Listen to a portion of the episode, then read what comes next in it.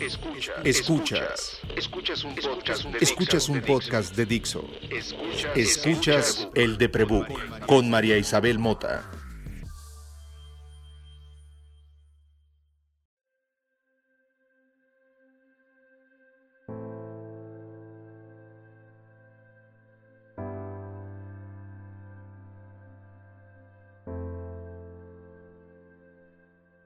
Me despierto antes de las 9 a.m. No importa si me dormía a las 4 de la madrugada o a las 8 de la noche. Me estiro como gato. Me trueno los dedos, el cuello, las rodillas. Me siento y prendo la lámpara. Saludo a mi gente por mensaje de texto. Les pregunto cómo están, porque sí me importa cómo están. Reviso qué día es y me juego una apuesta a ver si le atiné. No siempre le atino. Luego de media hora de luz y lectura bajo la cama, despierto a la perra.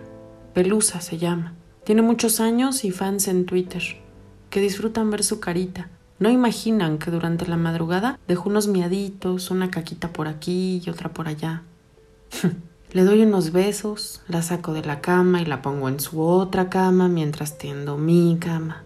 Me preparo un café americano o un té. Mientras el agua se calienta, Mientras muelo los granos de café o mezclo las hierbas para el té, los gatos me saludan. Me reclaman porque no los dejo dormir conmigo. Les recuerdo del día que orinaron la computadora y dicen que no importa, que las computadoras no tienen los ojos bonitos como ellos. Los miro con paciencia.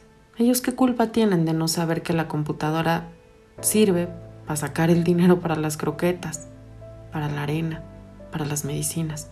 Voy a la computadora. Entro Slack y se abre la oficina del Deprebook, donde desde hace meses ya no estoy sola. Ahora ese espacio se ocupa también para trabajar entre amigos que freelanceamos y nos sentimos cómodos sin ponernos nombre, sin ponernos etiquetas. Se va la mañana tecleando. Viene un café más, un pan tostado con queso y verduras, una fruta, un par de llamadas donde lo mismo se trabaja que se platica de la vida. A las 3 de la tarde, pase lo que pase, se apaga todo y me acuesto con los gatos o con pelusa a ver el techo, asomarme a la ventana y a ver pasar a los pájaros, a contar cuántos pasan sin cubrebocas, a escribirle a mi gente y preguntarle cómo están. Y que tengan la tranquilidad de que les pregunto en serio, que de verdad quiero saber cómo están. A veces esa gente son quienes me leen aquí, quienes me escuchan en este espacio.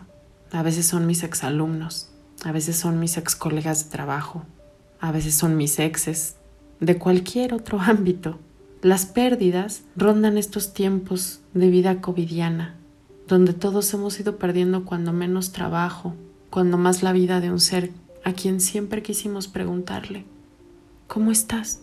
La tarde se diluye entre la angustia que crece porque siento que no hice nada, que no traje dinero a la casa, que la computadora no está dando para las croquetas, o tal vez sí, pero que yo quiero más croquetas cuando tal vez debería concentrarme en las que ya tengo y en los gatos que me piden que los acaricie, que los abrace más, que me eche un rato más a ver el techo. Mi vida normal es esta que ahora comparto con millones en el mundo, que se saben encerrados por la pandemia y que a mí me tiene encerrada hace décadas por la ansiedad. La nueva normalidad es una frase incómoda y absurda porque parece minimizar el estado de gravedad en que vivimos, pero también porque lo normal siempre está en cambio, siempre es nuevo. Es un estándar que jamás quiere estar fijo, que no lo busca. Lo establecemos los seres vivos. Y si algo se nos da, es ser cambiantes. La pandemia no respeta nada y el trastorno de ansiedad tampoco. Hoy, mientras escribo esto, la aplicación How We Feel, que tiene información de John Hopkins y de la OMS, describe que hay 26.304.856 casos totales reportados, 868.333 muertes en el mundo. En México estamos a nada de llegar a los 70.000 muertos, si es que los números son fieles. ¿Es normal que tanta gente muera en tan corto tiempo por una causa común? No, no es normal. No pasa con frecuencia, aunque sí ha pasado más de una vez en la historia de la humanidad. Como los humanos somos animales, tenemos instinto de supervivencia y nos ponemos en alerta si algo nos amenaza. Ese es nuestro normal ahora.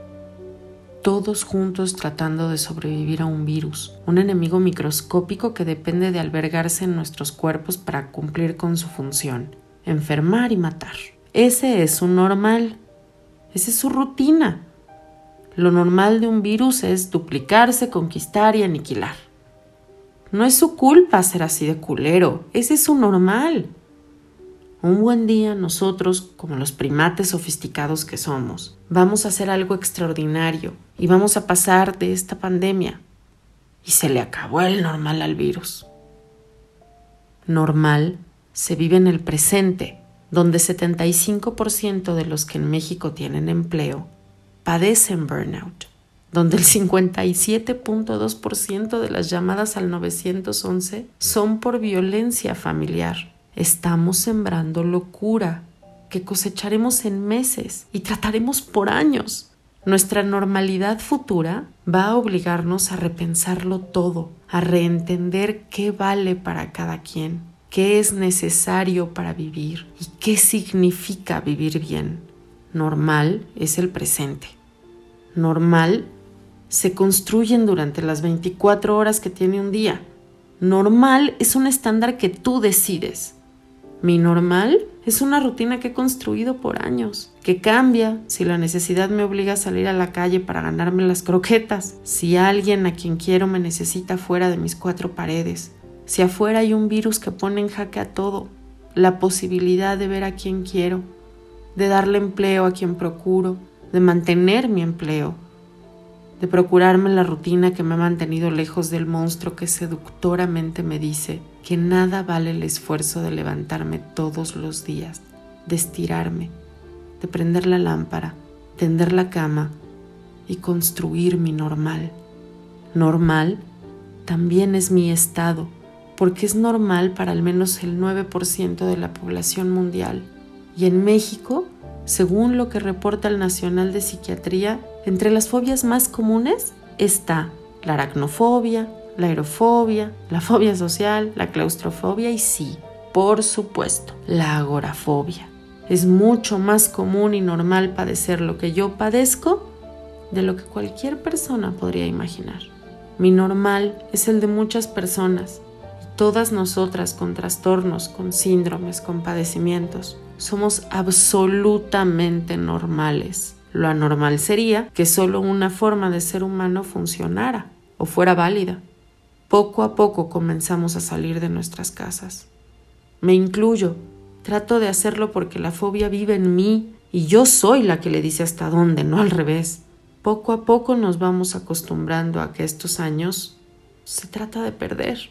Puede ser rápido si todos nos contagiamos y colapsamos el sistema de salud llevándonos entre las patas el social y el económico puede ser lento si tratamos de contagiarnos por oleadas y al mismo tiempo nos defendemos de la pobreza que nos acecha a todos.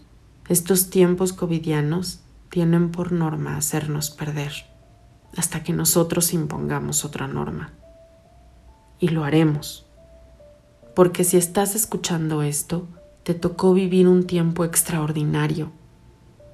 Hace más de 100 años que no veíamos esta clase de ángel exterminador rondándonos.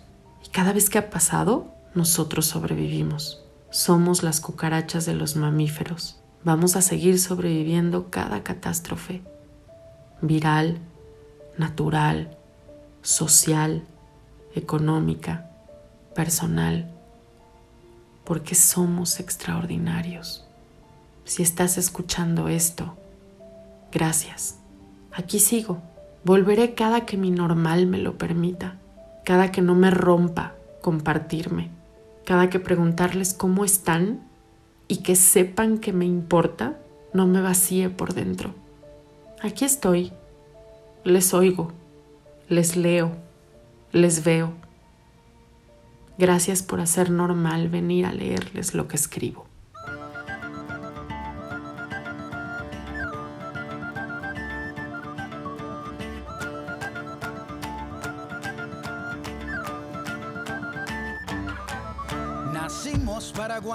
Que el cuerpo sostiene Aguantamos lo que vino y aguantamos lo que viene. Aguantamos aunque tengamos los segundos contados. Nuestro cuerpo aguanta hasta 15 minutos ahorcado. Aguantamos latigazos que nos corten los dos brazos. Fracturas en cualquier hueso. Tres semanas como un yeso. Aguantamos todo el tiempo las ganas de ir al baño para ver el cometa Halley. Hay que aguantar 70 años. Aguantamos la escuela, la facultad, el instituto. A la hora de cenar nos aguantamos los erutos. El pueblo de Burundi sigue aguantando la hambruna. Aguantamos tres días para llegar a la luna. Aguantamos el frío del Ártico, el calor del trópico. Aguantamos con anticuerpos los virus microscópicos. Aguantamos las tormentas, huracanes, el mal clima. Aguantamos Nagasaki, aguantamos Hiroshima, aunque no queramos. Aguantamos nuevas leyes. Aguantamos hoy por hoy que todavía existan reyes. Castigamos al humilde y aguantamos al cruel. Aguantamos ser esclavos por nuestro color de piel. Aguantamos el capitalismo, el comunismo, el socialismo, el feudalismo. Aguantamos hasta el pendejismo. Aguantamos al culpable cuando se hace el inocente. Aguantamos cada año a nuestro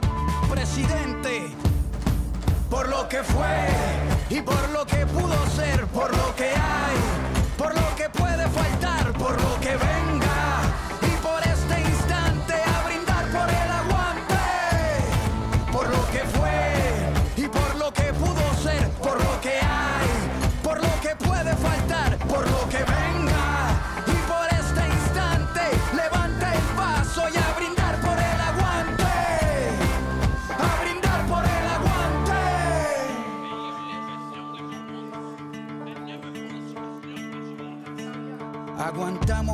Tipo de dolor aunque nos duela. Aguantamos Pinochet, aguantamos a Videla, Franco, Mao, Ríos, Montt, Mugabe, Hitler, Idi Amin, Stalin, Bush, Truman, Ariel Sharon y Hussein. Aguantamos más de 20 campos de concentración cuando nadas bajo el agua. Aguantas la respiración para construir una pared.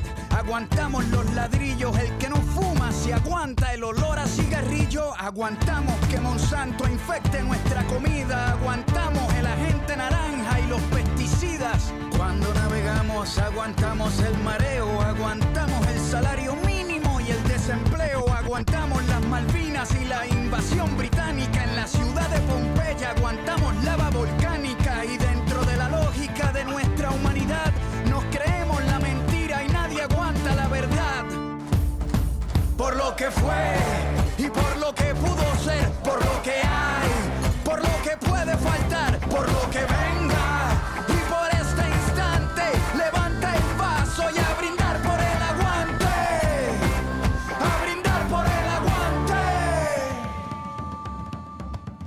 Aguantamos al ateo, al mormón, al cristiano, al budista, al judío, aguantamos al pagano, aguantamos el que vende balas y el que las dispara, aguantamos la muerte de Lennon, la de Víctor Jara, aguantamos muchas guerras, Vietnam, la guerra fría, la guerra de los 100 años, la guerra de los 6 días, que aguanten la revancha, venimos al desquite, hoy nuestro hígado aguanta lo que la barra invite.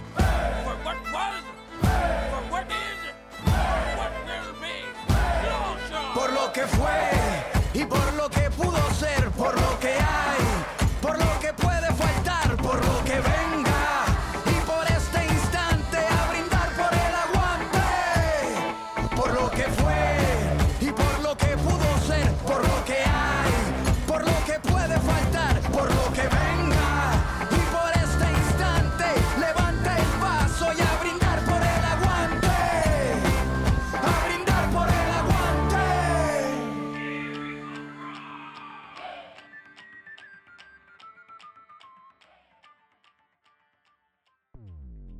Dixo presentó El de Prebook con María Isabel Mota. La producción de este podcast corrió a cargo de Verónica Hernández. Coordinación de producción, Verónica Hernández. Dirección general, Dani Sadia.